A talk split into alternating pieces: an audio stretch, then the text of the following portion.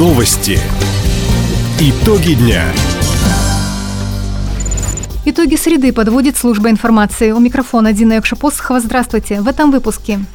Меньше месяца осталось у экспертов на разработку концессии межвузовского кампуса. При подготовке кадров в регионе учтут запросы работодателей. Хабаровчан просят не оплачивать проезд умными часами и смартфонами. Об этом и не только, более подробно.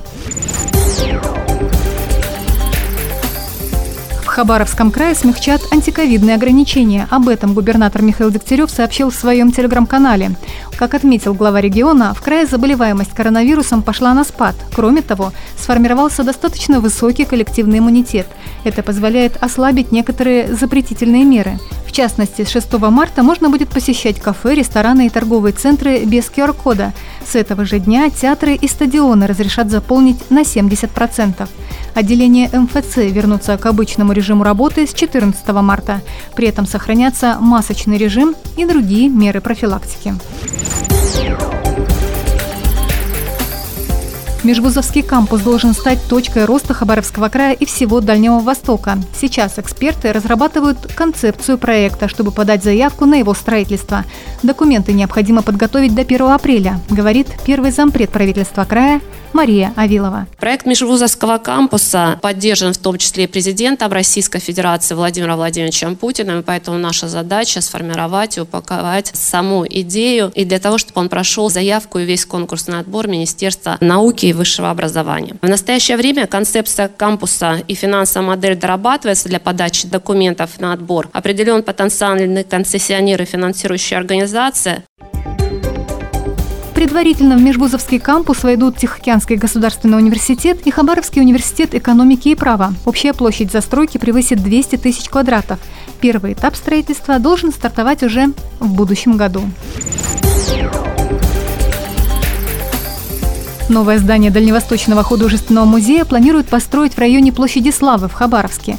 Под строение отведут около трех с половиной гектаров земли. Часть этой площади в частной собственности. Краевые власти собираются ее выкупить. Механизм сделок уже в разработке. Площадь будущего здания около 17 тысяч квадратных метров.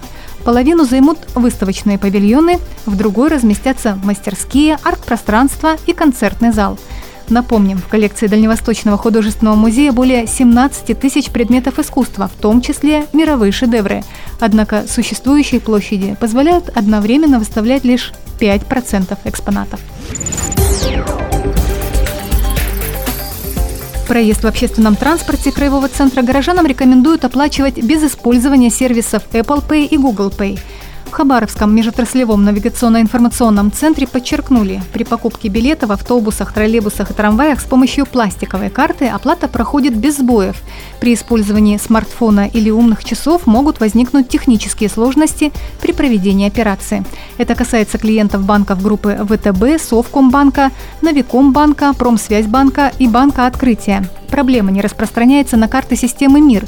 Кроме того, оплатить проезд бесконтактным способом можно с помощью единой транспортной карты или браслетом с NFC-модулем. Их баланс можно пополнить из мобильного банковского приложения или через терминал.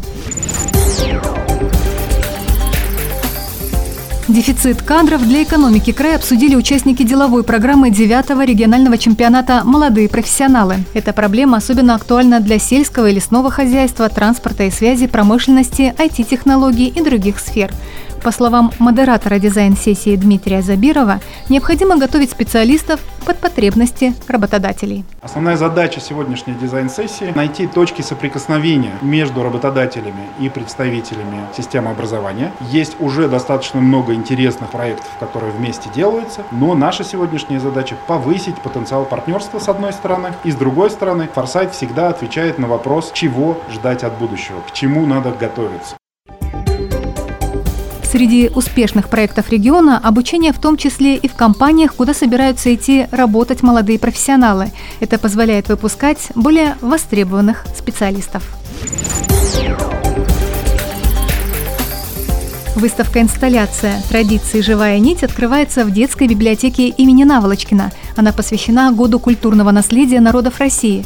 В экспозиции представлены сказки, фольклор, а также предметы искусства и быта народов нашей страны. О чем узнают на выставке юные читатели, нам рассказала заведующая одним из отделов библиотеки Марина Киршева. Наши посетители узнают о том, почему среди экспонатов расположены камни, что прячется внутри чувашской обережной куколки, кто такая пеленашка, а также как выглядит настоящий шаманский бубен. Открытие выставки состоится 4 марта в 15.00. Посетители выставки также смогут увидеть глиняные свистульки, веретено, берестяные плошки, обережных кукол, а также кокошники и другие предметы традиционного костюма – Выставка-инсталляция «Традиции. Живая нить» будет открыта в часы работы библиотеки до конца года. Таковы итоги среды. У микрофона была Дина Якшапосхова. Всего доброго.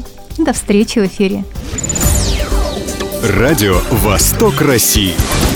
Телефон службы новостей 420282.